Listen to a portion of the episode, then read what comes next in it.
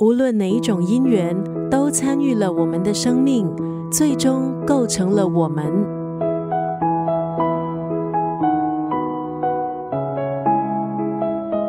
今天在九六三作家语录分享的文字，出自得奖作家梁晓声的散文集《路过你生命的每个人》。我们的一生有无数的因缘，有的深，有的浅，有的长，有的短。除了家人、师长、朋友、同事，擦肩而过的人，路过的风景，也都是瞬间的际会。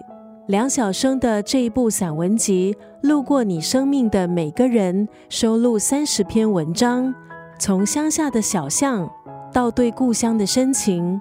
从灵魂深处到所处的世界，作者回忆了路过自己生命的人还有事，也让我们看到到底是什么构成了作家梁晓声。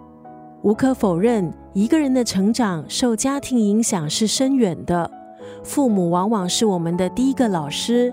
梁晓声也是如此，在我的父母。慈母情深，还有父亲的演员生涯这三篇散文中，我们看到梁晓声的父母如何影响他的为人处事，也如何影响他走上文学创作这条道路。散文集里也充满了作者对自我的反思，当中有一篇名为《切秋》的散文，可能很多人都觉得看花没什么大不了。梁晓声却从看到家附近公园菊花盛开，作为爱花之人，想要占为己有的心。从过程中，他反思自己的自私、贪婪，还有占有欲。一朵朵花也参与了我们的生命，带来的不只是养眼的画面、愉悦的心情，也带来反思的机会。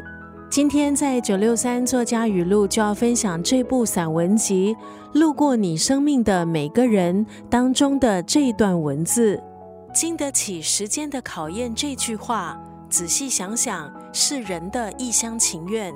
事实上，宇宙间没有任何事物能真正经受得住时间的考验。